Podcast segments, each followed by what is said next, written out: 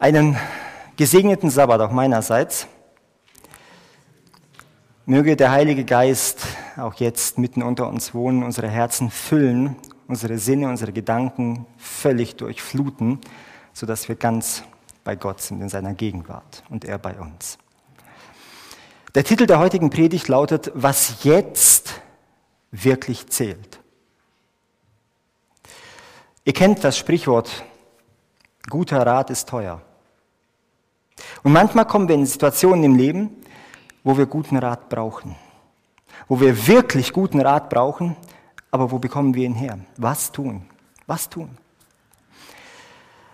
Als Adventisten sind wir mit dem Begriff gegenwärtige Wahrheit vertraut, nicht wahr? Das, das ist ein Begriff, den wir schon oft gehört haben, selber vielleicht auch schon oft ausgesprochen haben und wir kennen ihn einfach.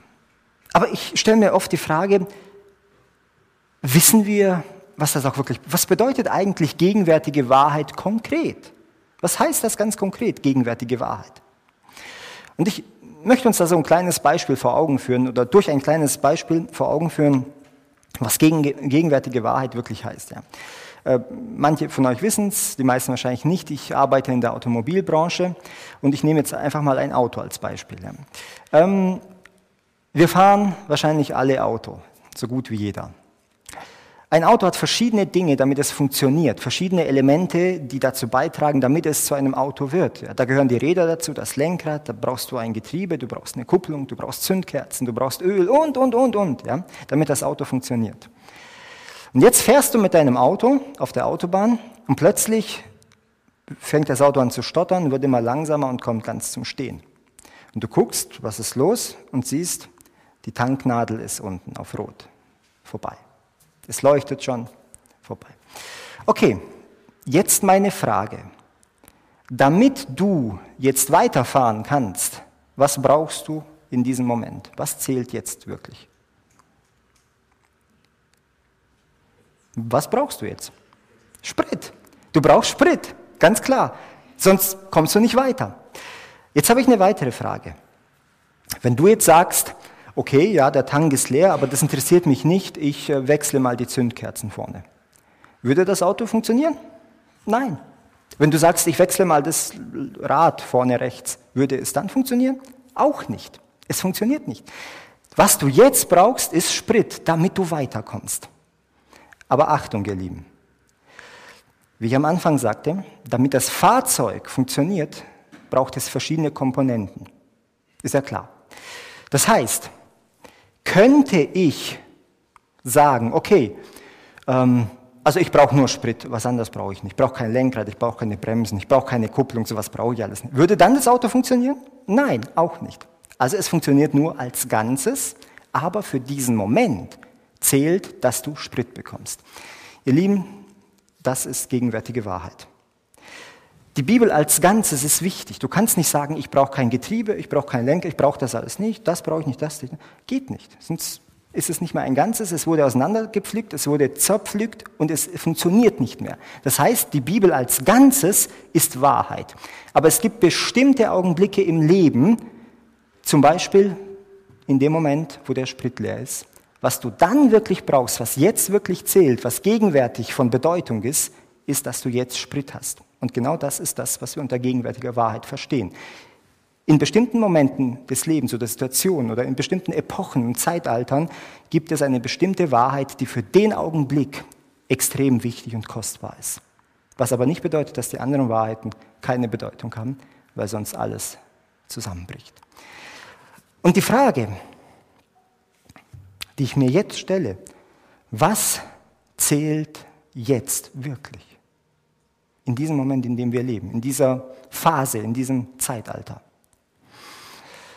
In letzter Zeit, und da glaube ich, ist niemand davon ausgenommen, stelle ich immer mehr fest, wie Zweifel, Unsicherheit, Angst und so weiter sich wie eine finstere Wolke über diese Erde ausbreiten. Die Menschen, vor allem was in den letzten zwei, drei Jahren so losgetreten wurde auf dieser Welt, die Menschen sind verunsichert bis hin zu Verzweiflung und Angst. Eine Krise verfolgt die andere. Kaum ist das eine einigermaßen gedämmt, eingedämmt oder vorbei, schon die nächste Krise und dann steht die nächste und dann steht die nächste und es baut schön aufeinander auf. Wir wissen, dass es so kommen muss vor der Wiederkunft Jesu, dass die Krisen zunehmen werden. Aber in dieser Zeit sind Menschen da draußen und ich habe in den letzten Wochen und Monaten habe ich Gespräche mit Menschen gehabt, die wirklich, wirklich verzweifelt waren die gesagt haben, ich weiß nicht mehr, ich, ich weiß nicht, ob ich diesen Winter überstehe, den nächsten Winter. Ich kann, ich kann so nicht über die Runden kommen, jetzt soll alles teurer werden. Das, die Lebensmittel, der Sprit, die Energie, Gas, Strom, alles, ich weiß nicht mehr, was ich mache. Die Leute mit Tränen in den Augen stehen sie manchmal da und wissen nicht mehr weiter. Und hier ist guter Rat teuer. Was tun? Schreckensmeldungen Tag ein, Tag aus. Die Menschen sind besorgt um die Zukunft und sie verzweifeln immer mehr, weil gewaltige Dinge vor sich gehen und es scheint alles außer Kontrolle zu geraten.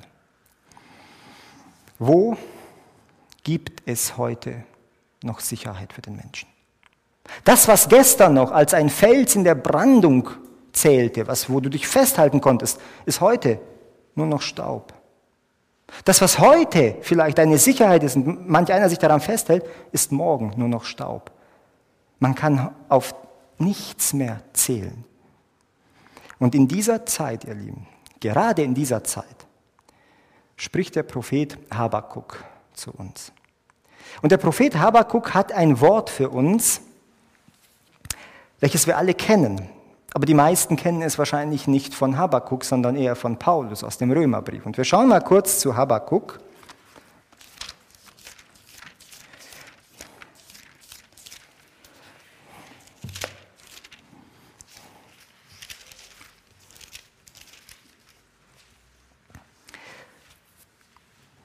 Und dort sagt uns die Schrift Folgendes. In Habakkuk Kapitel 2,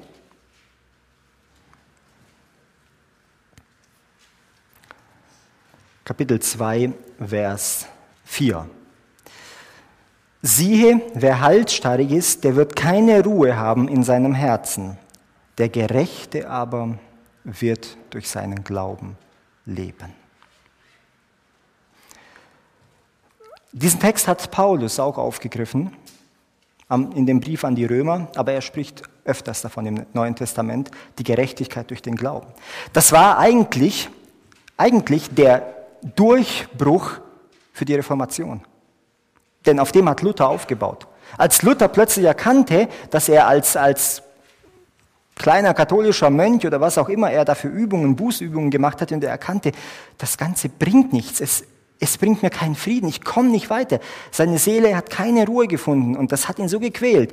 Der Heilige Geist hat ihn dahin geführt, dass er das erkennt und hat ihm eben keine Ruhe gelassen, bis Luther diesen Text entdeckt im Römerbrief und sieht, da steht geschrieben, der Gerechte wird durch seinen Glauben leben. Moment, und was mache ich die letzten Jahre die ganze Zeit? Und plötzlich wandelt sich etwas. Die Frage, und ihr wisst, was dann entstand, es entstand die größte Reformation auf diesem Planeten Erde. Allein durch einen Vers, den der Heilige Geist dem Luther gezeigt hat. Aber jetzt möchte ich uns eine Frage stellen. Wir kennen diesen Vers. Der Gerechte wird durch seinen Glauben leben. Und wir kennen nicht nur diesen Vers. Ich bin mir gewiss, dass wir noch viele andere, zig, hunderte, manch einer vielleicht tausende von Versen in der Bibel kennt. Es geht aber nicht darum, wie viele Verse wir in der Bibel kennen, sondern die Verse, die wir kennen. Verstehen wir die und was bedeuten die in unserem praktischen Leben? Haben sie eine Bedeutung, eine Anwendung gefunden oder kenne ich bloß den Vers? Und das ist ein Riesenunterschied. Und genau auf diese Frage möchte ich heute etwas näher eingehen. Was bedeutet, der Gerechte wird durch seinen Glauben leben? Ganz praktisch in meinem Leben. Was bedeutet das? Wie kann ich das umsetzen?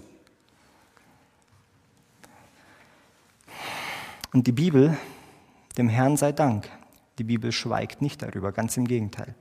Die Bibel redet sehr klar darüber, was es bedeutet, durch den Glauben zu leben. Und ich möchte mit euch als erstes zu 1. Könige Kapitel 17 gehen.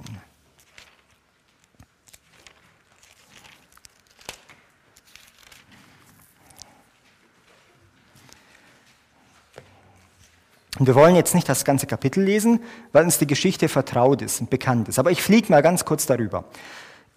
Eine Hungersnot. Elia ist Prophet in der Zeit. Gott befiehlt ihm, an den Bach Krit zu gehen, denn dort ist Wasser und die Raben versorgen ihn mit Essen. Und auf einmal trocknet der Bach aus durch diese Hungersnot, durch die Dürre. Es ist kein Wasser mehr da. Und Gott sagt Elia, ich habe einen weiteren Plan für dich. Und jetzt geh, da wo ich dir hinzeige. Und Elia macht sich auf. Und er geht und er kommt an so ein Haus und sieht, dass vor dem Haus eine Frau ist, die sammelt Holz. Dann geht er zu der Frau und sagt, was machst du da? Naja, sagt sie, ich sammle Holz, damit ich hineingehe, ein kleines Feuer mache und dann nehme ich das Letzte, was ich noch habe, eine Handvoll Mehl und eine Handvoll Öl, mache ein Brot daraus, ein kleines. Dann essen mein Sohn und ich und danach ist es vorbei, werden wir sterben. Ich weiß nicht, ob uns das bewusst ist. Denkt mal so an die Realität in eurem Leben. Wir Menschen sind, wir sind nicht Menschen, die von heute auf morgen leben. Wir planen ja. Irgendwann mal möchte ich ein Haus bauen, irgendwann möchte ich das Haus abbezahlt haben, irgendwann mal möchte ich das. Wir haben Ziele, wir haben Pläne, wir haben Visionen, wir haben allerhand. Und wenn wir nur so daran denken, ähm, zum Beispiel, wenn man einen Urlaub plant, ihr plant alle euren Urlaub, den plane ich ja nicht drei Tage vorher, nicht? Wahrscheinlich wissen die meisten von euch heute schon, wo sie nächstes Jahr in Urlaub hinwollen. Ja, uns vielleicht sogar schon gebucht, wer weiß. Ja. Also wir planen. Das ist so die Perspektive in unserem Leben. Wir planen, haben das vor, wir wollen das erreichen, das Ziel haben wir uns noch gesetzt, dies und jenes. Das sind so die Perspektiven in unserem Leben. Wie weit gingen die Perspektiven von dieser Frau? Für wie lange hat sie noch geplant? Ein, zwei, drei Tage? Dann ist es vorbei. Das war die Perspektive ihres Lebens. Nichts anderes. Und das ist die bittere Realität. Und da kommt dieser Elia, und wir müssen uns jetzt Folgendes vorstellen, ja. Wenn wir mal alles andere ausblenden und nur das rein Menschliche nehmen, nur menschlich gedacht. Elia geht zu ihr und als sie ihm erzählt, was sie macht, antwortet er ihr so ganz direkt, das ist gut, was du machst, aber bring mir zuerst das Brot und so nach dem Motto, und wenn noch was übrig ist, kannst du ja, bekommst du es noch, ansonsten ja, auf jeden Fall bring mir zuerst das Brot. Macht man so etwas zu einer Witwe, die ein Kind hat und nichts mehr hat, und es ist auch kein Supermarkt in der Nähe und der Nachbar hat auch nichts mehr. Also es ist nichts mehr da zum Essen. Macht man sowas, hinzugehen und zu sagen, du, ähm, schön, dass du jetzt dein letztes Brot backst, bring es mir. Das macht man. Das ist taktlos, würde man sagen heute. Ja? Rein menschlich gedacht. Aber ihr Lieben, vergesst das Menschliche, schmeißt das weg. Hier geht es um nichts Menschliches. Denn Elia hat einen Auftrag und er kommt im Namen Gottes. Und er sagt zu der Frau Folgendes.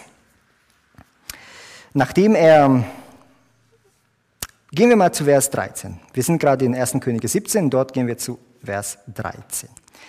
Und interessant ist Folgendes. Nachdem er sagt, also nachdem sie ihm antwortet, was sie mit dem Holz macht, sagt er, fürchte dich nicht.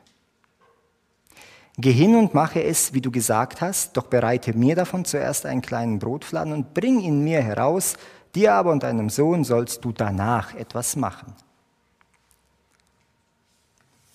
Was fällt euch auf an diesem Vers? Womit begegnet Womit leitet Elia dieses Gespräch ein oder diese harte Situation? Er sagt, fürchte dich nicht. Klar finden wir das oft in der Bibel, aber ihr Lieben, wir finden das vor allem auch dann oder gerade erst recht dann, wenn, in solchen, wenn solche Situationen sind. Da kommt Gott und sagt zuerst zu dir, weil du in einer Lebenssituation bist, in einer Lage, wo du nicht mehr aus und ein weißt, du weißt überhaupt nicht mehr, was du machen sollst, sagt Gott zuerst, fürchte dich nicht.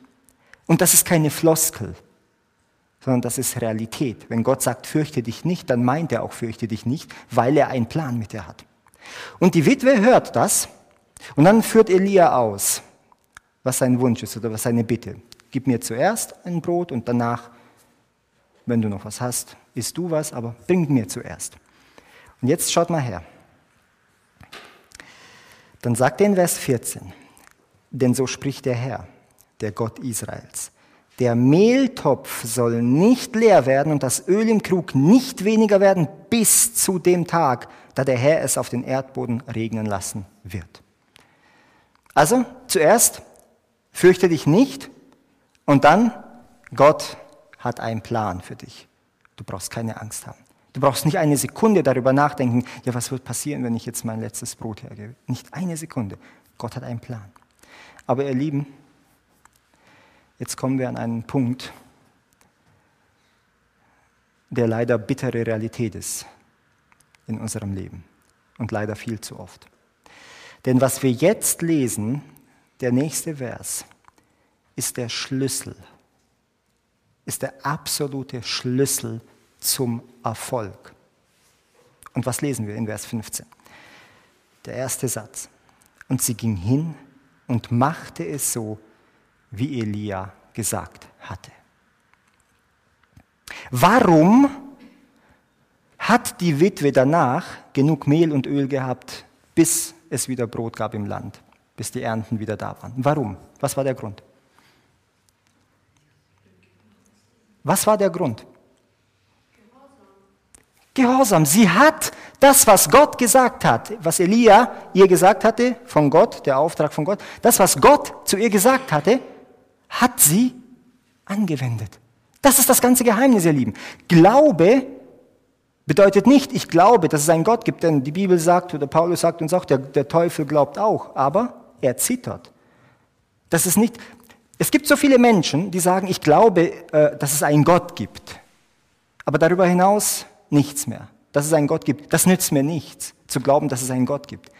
Wenn, wenn dieser Glaube nicht der lebendige Glaube ist, der in der Bibel beschrieben wird, dann ist es ein trockener, kalter, emotionsloser, formeller Glaube, der überhaupt keine Substanz hat, kein Fundament. Aber hier lernen wir den Glauben kennen, der aus der Bibel gelehrt wird und der Frucht bringt und der Segen bringt und der dir alles bringt, was du brauchst. Und hier tut die Witwe einen entscheidenden Schritt. Sie glaubt und handelt danach. Glauben und Handeln. Was ist das Resultat? Segen in Fülle. Was wäre das Resultat gewesen, wenn die Witwe gesagt hätte, du Mann Gottes, Elia, ich glaube dir, aber schau, du musst uns verstehen, wir haben nur noch ein Kilo Mehl da, ich kann jetzt nicht für dich auch noch ein Brot machen. Schau, mein Sohn ist jung und er ist auch noch krank. Vielleicht hilft es uns noch ein paar Tage, vielleicht können wir noch anderswo was finden. Sie hätte Argumente gehabt, aber sie hat keine. Sie benutzt auch keine, sondern sie setzt das, was Gott gesagt hat, im gleichen Augenblick in die Praxis um. Und der Segen erfolgt im gleichen Moment. Auch Petrus, der kommt eines Tages, eines Nachts, besser gesagt, kommt er zurück vom Fischen und der ist total verzweifelt. Das ist sein, sein Einkommen. Ja, das war kein Hobbyangler, das ist sein Einkommen. Und er war die ganze Nacht auf dem galiläischen See, auf dem, auf dem See Genezareth und, und fischt und er wirft die Netze aus und merkt, da ist nichts, zieht er ein, fährt weiter, wirft aus, merkt, da ist nichts, zieht ein, fährt weiter an einen anderen Platz. Die ganze Nacht, ja, ohne Motorboot, alles mit Hand. Ja. Und er ist müde. Er kommt am Morgen, als die Sonne aufgeht, kommt er zurück und ist müde. Er kann nicht mehr. Und dann kommt Jesus und sagt, Petrus, nimm dein Netz. Und Petrus war ja schon fertig. Der hat es ja schon gewaschen, zusammengelegt. Er war gerade auf dem Weg nach Hause zu gehen, sich ein bisschen hinzulegen. Und Jesus sagt, Petrus, dreh wieder um, nimm dein Netz, fahr wieder raus, schmeiß es, wirf es aus. Ihr Lieben, wir kennen die Geschichte. Wisst ihr, was mich so fasziniert? Dass Petrus, der eigentlich der eigentlich der Fachmann ist in dem Bereich, weil Petrus war Fischer, überhaupt keine Diskussion mit Jesus beginnt. Vielleicht hätten wir es getan, vielleicht hätte ich es getan. Vielleicht hätte ich Jesus die Regeln des Angelns erklärt, dass wenn man nachts nichts fängt, am Tag gleich dreimal nichts fängt. Das ist ja logisch. Vielleicht hätte ich versucht, durch Argumente Jesus umzustimmen, dass er äh, doch vielleicht mich jetzt nach Hause gehen lässt. Vielleicht hätte ich auch gesagt, Jesus, ich weiß, ja, du hast recht, aber ich bin jetzt so müde, ich gehe heim, ich komme heute Abend wieder. Was hätte Petrus dann erlebt, wenn Petrus das gemacht hätte? Gar nichts, ihr Lieben. Überhaupt nichts. Wisst ihr warum? Es ist nicht wichtig zu verstehen, was Gott oder warum Gott etwas sagt.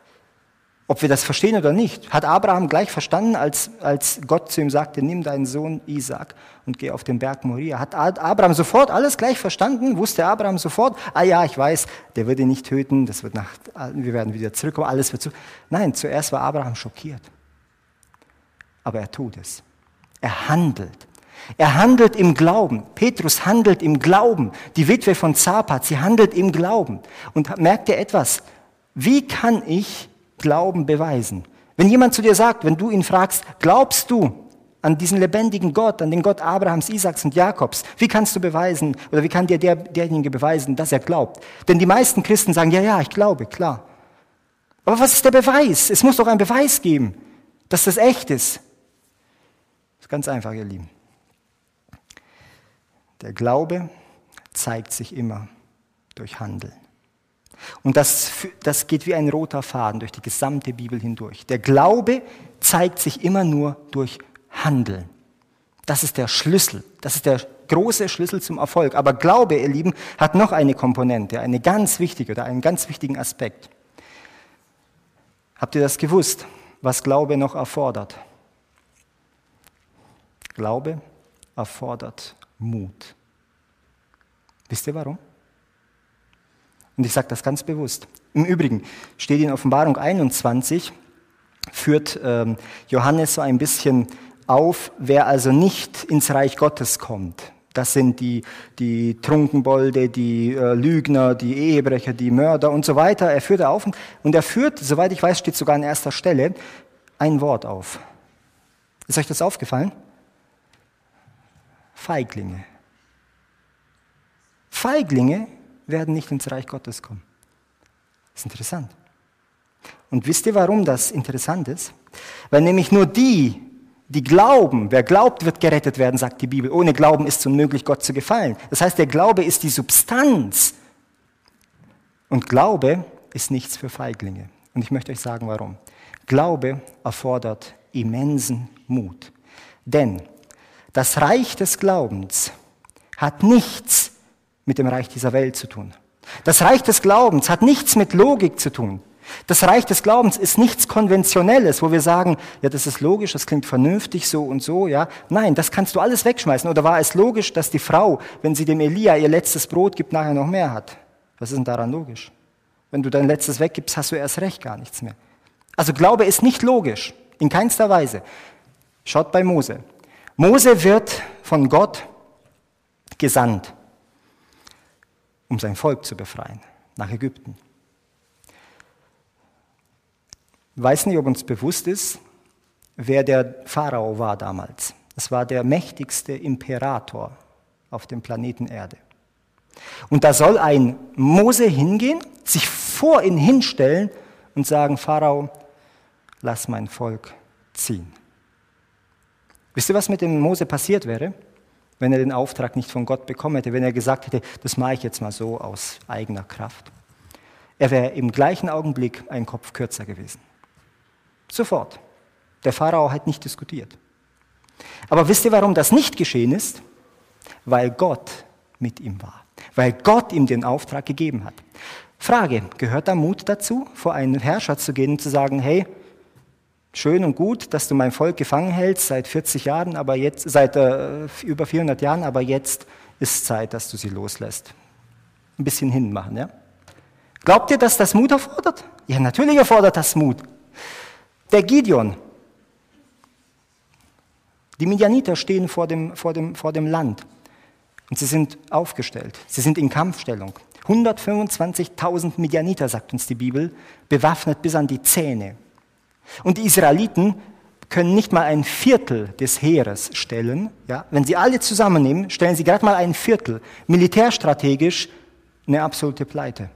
Also Israel stand ziemlich schlecht da.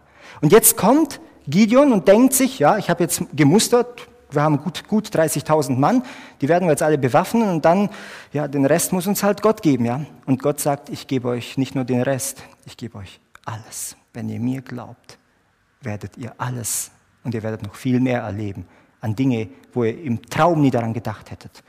Und als Gideon so bereit war, so mental sich eingestellt hat, mit 30.000 Mann gegen die Midianiter zu gehen, sagt Gott, Gideon, was machst du da?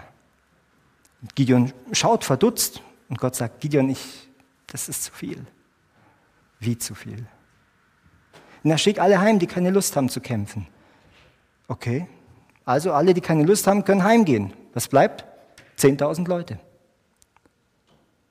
Mit 10.000 gegen 125.000 ist das nicht anmaßend? Das ist ja Selbstmord. Und als Gideon sich so eingestellt hat, 10.000 Mann, okay, Gott würde uns ja helfen müssen, wir haben keine Wahl, ja? sagt Gott Gideon, das ist zu viel. Und Gideon war vielleicht schon am Verzweifeln. Denn Gideon hat schließlich ein Zeichen von Gott gefordert. Er wollte sicher sein, dass das, was geschieht, von Gott kommt, weil sonst ist das Kamikaze, das ist reiner Selbstmord. Und es gehen nochmal Tausende nach Hause. Was bleibt? 300. 300 Männer.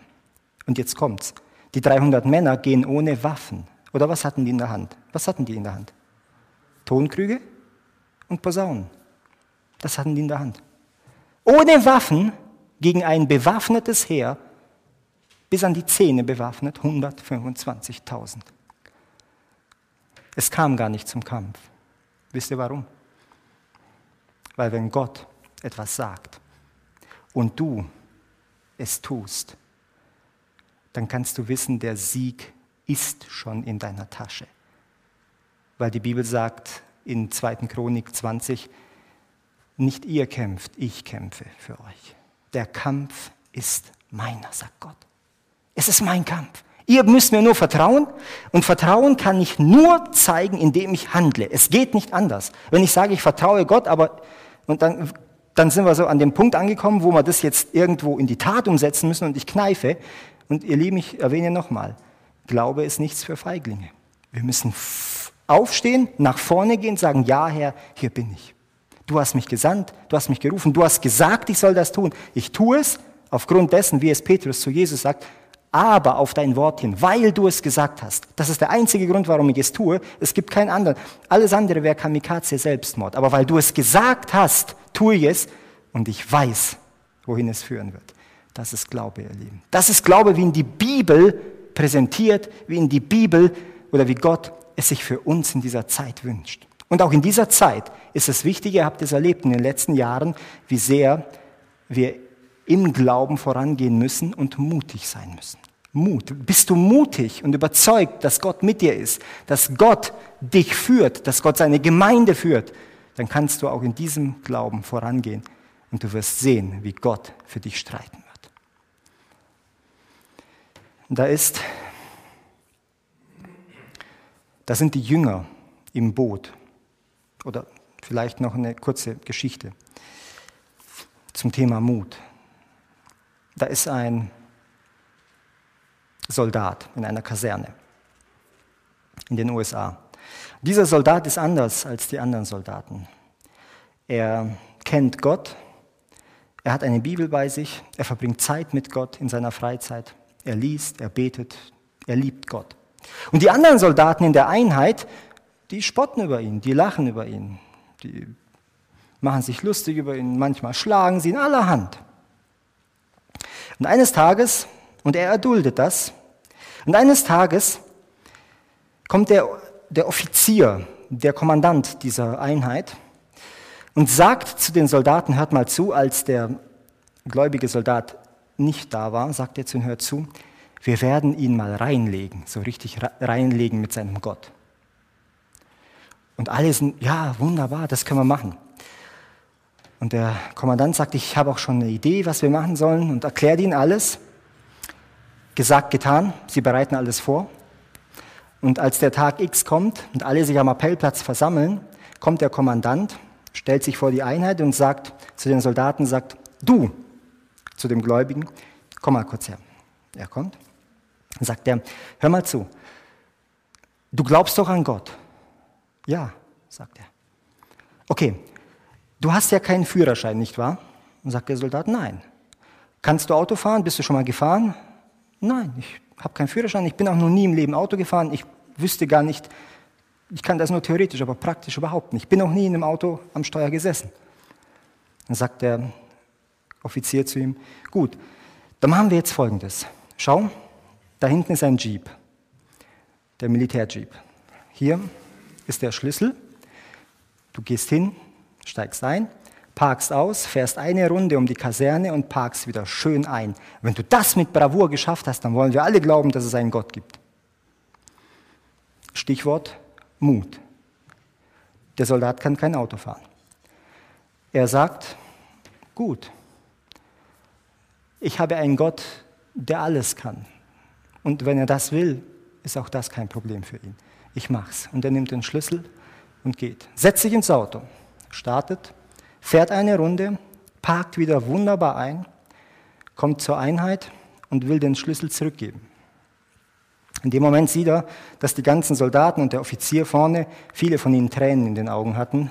Und er fragt den Offizier und sagt, was ist los? Ich verstehe das nicht. Das ist ja nichts Besonderes. Gott kann noch viel größere Dinge tun. Das war für ihn eine Kleinigkeit. Ich verstehe euch nicht. Was, was habt ihr? Dann sagt der Offizier zu dem Soldat, du verstehst mich nicht. Der Punkt ist der, in diesem Jeep war kein Motor drin. Ihr Lieben, das tut Gott für die, die mutig vorangehen im Glauben. Die nicht sagen, oh nee, ich mach lieber nicht, ich weiß nicht, wenn es nicht klappt, dann lachen alle über.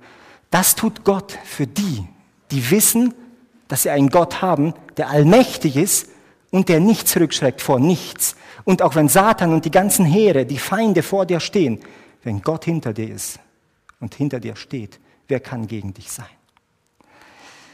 Da ist das sind die Jünger im Boot auf dem See Genezareth und fahren gerade so auf die andere Seite und plötzlich kommt ein Sturm auf.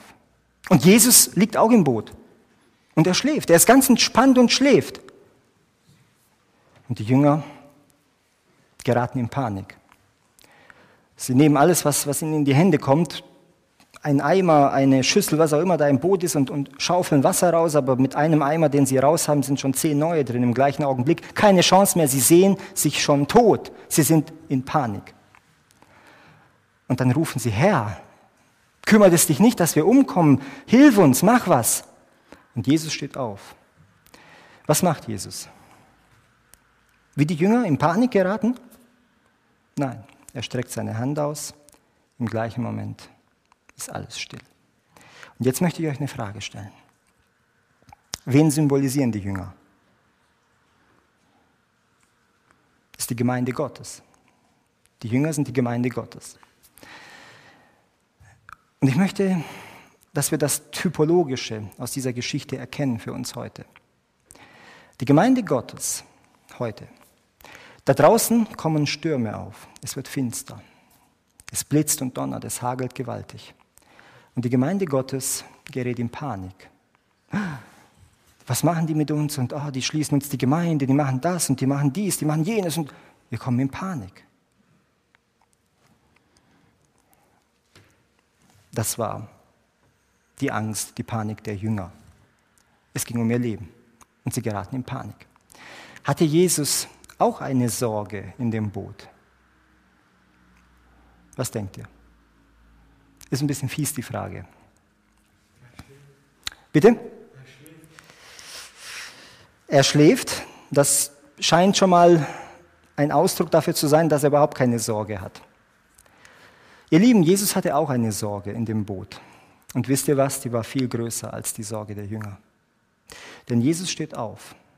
Er streckt seine Hand aus und alles muss still werden im gleichen Augenblick. Und dann bringt er seine Sorge zum Ausdruck und sagt, ihr Kleingläubigen, wie lange, wie lange braucht ihr noch, bis ihr endlich versteht? Das ist die Sorge Jesu bis heute. Er schaut auf seine Gemeinde und fragt sich, wann versteht ihr endlich, dass ihr durch den Glauben Siege erringen könnt, die ihr nie im Traum gedacht hättet, dass sowas möglich ist. Und was sagt uns die Schrift im ersten Johannesbrief? Unser Glaube ist der Sieg, der diese Welt überwunden hat. Durch unseren Glauben werden wir siegreich vorwärts gehen in der Kraft Gottes. Und das ist die Sorge Jesu bis auf den heutigen Tag. Und er fragt sich, wann habt ihr das endlich verstanden? Wann beginnt ihr, wann steht ihr auf und beginnt im Glauben zu wandeln, durch den Glauben zu leben, damit ihr meine Segnungen erfahrt? Wie viele Segnungen und Erfahrungen, ihr Lieben, haben wir verpasst, weil wir Gott keine Chance gegeben haben, durch unseren Kleinglauben. Ich hoffe und wünsche mir von ganzem Herzen, dass sich das ändert. Denn gerade jetzt, das ist das, was jetzt zählt, in dieser Zeit, müssen wir lernen, und zwar dringend und schnell, durch den Glauben zu leben. Denn das, was wir erlebt haben in den letzten zwei, drei Jahren, das ist so ein Schatten von dem, was jetzt über uns hereinbrechen wird. Und der Satan, ihr wisst es, das sagt die Prophetie, und Ellen White führt es noch schöner aus. Ja? Der Satan hat es auf das Volk Gottes abgesehen. Im Moment stehen die Zeichen noch nicht deutlich genug, um das so direkt zu erkennen. Aber ihr Lieben, das wird sich bald herauskristallisieren. Und irgendwann mal, nicht mehr, nicht mehr in ferner Zukunft, wird die ganze Welt sagen, die, wegen denen kommen die ganze Unglücke über diese Erde. So wie Ahab zu dem Mann Gottes sagt, typologisch auch, bist du es, der Israel, ganz Israel ins Verderben gestürzt, wegen dir. Und Ahab sagt nein. Nein, es ist wegen dir. Äh, Elia sagt nein, es ist wegen dir, Ahab. Das Volk Gottes wird am Ende, das Volk Gottes ist eine, typologisch steht es für Elia. Wir sind der dritte Elia, wo die Menschheit dann in letzter Stelle, in letzter Instanz durch den lauten Ruf dazu auffordert, wie lange wollt ihr noch auf beiden Seiten hinken? dieser Ruf muss an die Menschheit ergehen. Und das ist, dieser Ruf ist für das Volk Gottes vorgesehen, für das Volk Gottes in der Endzeit. Und da werden Ahabs da sein, die stehen machtvoll vor dem Volk Gottes und sagen, ihr seid es, wegen euch kommen die ganzen Unglücke über die Erde. Was werden wir dann tun? Wisst ihr was? Die letzten drei, vier, zwei, drei Jahre haben vieles gezeigt, was wir tun. Ich hoffe, dass wir daraus gelernt haben dass wir mit Gott gehen, dass wir mit Gott wandeln und dass wir das, was Gott gesagt hat, ernst nehmen und in die Praxis umsetzen, ohne zu zögern. Dann werden wir Gottes Macht und Herrlichkeit in unserem Leben sehen. So wie Jesus sagte am Grab von Lazarus, Martha, habe ich dir nicht gesagt, wenn du glaubst, wirst du die Herrlichkeit Gottes sehen. Glaube doch nur. Glaube und geh im Glauben und dann wirst du die Segnungen Gottes sehen. Aber bevor wir das nicht tun, wir warten zuerst auf die Segnungen, wir warten zuerst auf die ganzen Beweise Gottes und dann gehen wir, aber dann leben wir durch Schauen. Und was sagt Paulus? Wir, wir wandeln aber im Glauben, nicht im Schauen. Verstehen wir das?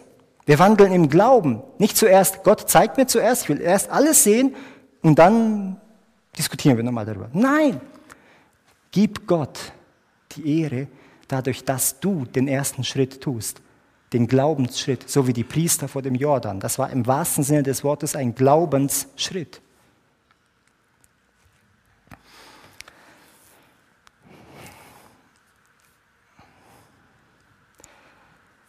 Es war in Rumänien vor etlichen Jahren und eine baptistische Schwester geht zu ihrem Pastor und sagt, Pastor, ich muss mit dir reden. Und der Pastor sagt, bitte, was liegt dir auf dem Herzen? Sie sagt, Pastor, weißt du, ich vermisse meinen Vater. Ich vermisse ihn sehr.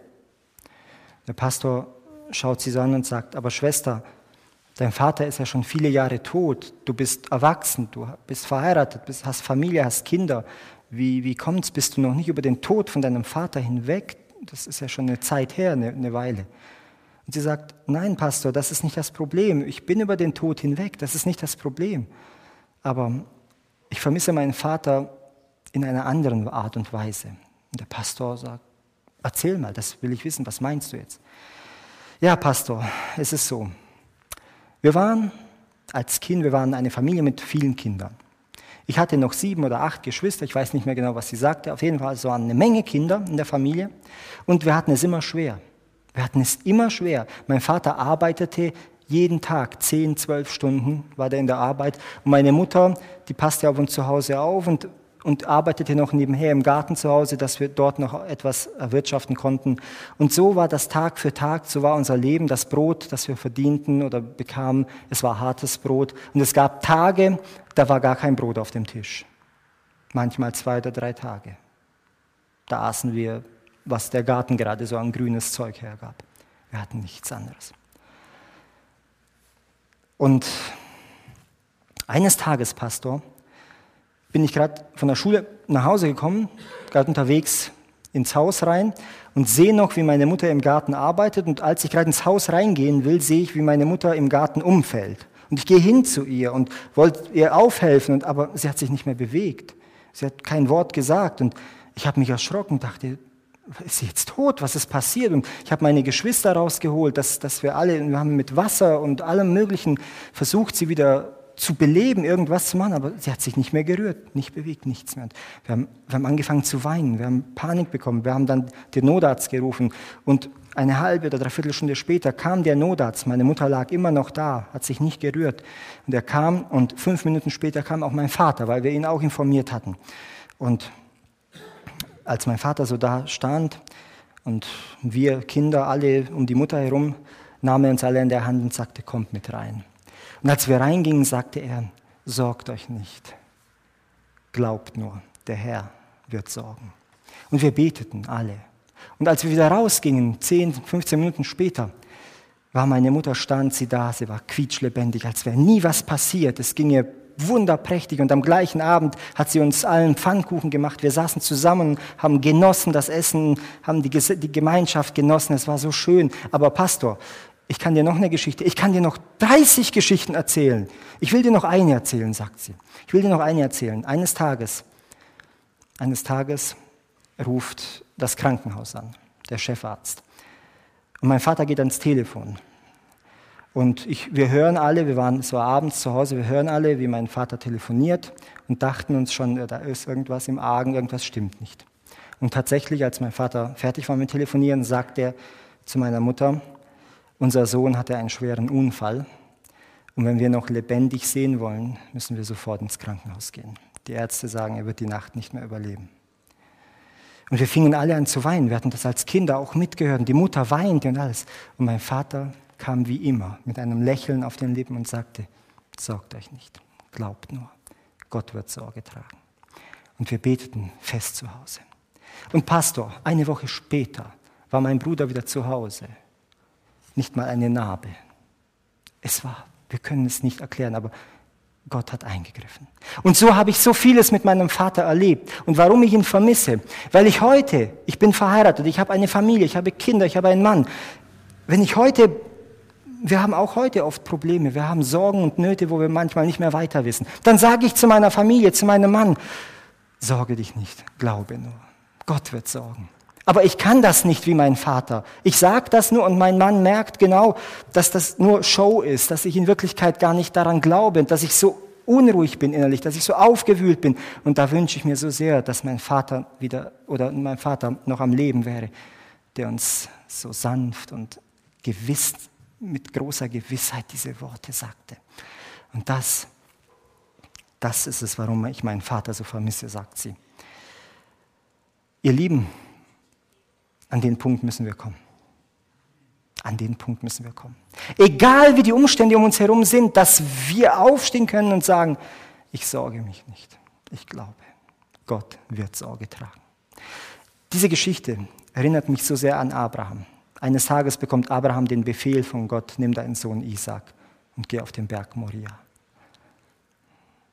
Zerbrochenen Herzens. Nimmt er diesen Befehl an. Er nimmt seinen Sohn an der Hand und geht mit ihm. Angekommen auf dem Berg Moria, beginnt Abraham einen Altar aufzubauen. Dann geht er zu seinem Sohn und nimmt das Holz von seinem Rücken und schichtet es schön auf den Altar auf und bereitet alles vor. Und dann, ihr Lieben, stellt sein Sohn ihm eine Frage. Welche Frage stellt ihm sein Sohn? Vater, wo ist das Opferlamm? Und Abraham lächelt und sagt, Sohn, sorge dich nicht, Gott wird sorgen. ihr Lieben, wir brauchen diesen Glauben. Wir, wir kommen nicht umhin. Wir kommen nicht drumherum. Wenn wir nicht in, in diesem Glauben wandeln, dann werden wir jetzt in diesen Tagen der Endzeit und das, was uns noch erwartet, werden wir verzweifeln. Wir werden uns vor den Autoritäten dieser Welt hinknien und werden uns beugen und wir werden alles tun, was die wollen, nur damit wir in Ruhe und Frieden leben können. Ihr Lieben, wir brauchen einen Glauben, der uns trägt. Nicht Merkel, nicht Scholz, nicht Lauterbach, egal wie sie heißen, sind für mein Leben verantwortlich. Gott sorgt für mich. Er allein. Die anderen sind nur Puppen und Marionetten des Feindes. Lasst uns Gott vertrauen. Jeder muss hier nach seinem besten Wissen und Gewissen handeln. Da will ich niemand ins Gewissen reinreden. Aber ich möchte eins klar sagen. Wenn wir uns vor Autoritäten beugen aus Angst, dann haben wir etwas nicht verstanden. Denn unser Gott steht über den Autoritäten dieser Welt. Und wenn Gott spricht, dann geschieht es. Wenn er gebietet, steht es da. Das sagt Psalm 33, Vers 9. Gott hat immer das letzte Wort. Und die Frage ist, ob wir ihm die Ehre geben, auch in diesem Konflikt, der jetzt in der Endzeit immer mehr zunehmen wird, oder ob wir die Ehre jemand anderem geben. Die Entscheidung liegt bei uns. Und ich möchte uns ermutigen, dass wir im Glauben wandeln, dass wir das, was wir aus der Schrift kennen, ich habe euch jetzt vielleicht zwei, drei Beispiele, ich habe sie nur angeschnitten, aber die Bibel ist voll davon, ihr werdet sehen, jeder Gläubige, jeder, der als Patriarch, der als Held des Glaubens eingegangen ist, wo wir nachher in Hebräer 11 auch davon lesen, die Helden des Glaubens, sie alle waren mutige Männer und Frauen Gottes, die aufgestanden sind und die haben getan, was Gott gesagt hat und weil sie getan hatten, was Gott gesagt hatte, standen sie am Ende als Sieger da. Nichts anderes wird mit uns auch geschehen. Glauben wir dem Wort Gottes? Ich bin mir sicher, dass wir das alle bejahen. Aber die nächste Frage ist, glauben wir wirklich, dadurch, dass wir es auch umsetzen in die Tat und mit Gott wandeln? Und das wünsche ich uns von ganzem Herzen, dass Gott uns diesen Mut schenkt. Und wir werden Dimensionen kennenlernen, die diese Welt noch nie gesehen hat. Wir werden die glücklichsten Menschen der Welt werden. Denn wenn Gott für uns ist, dann kann niemand gegen uns sein. Und egal wer sich vor uns aufstellt, wenn Gott hinter uns steht, wird der vor uns weichen müssen. Amen.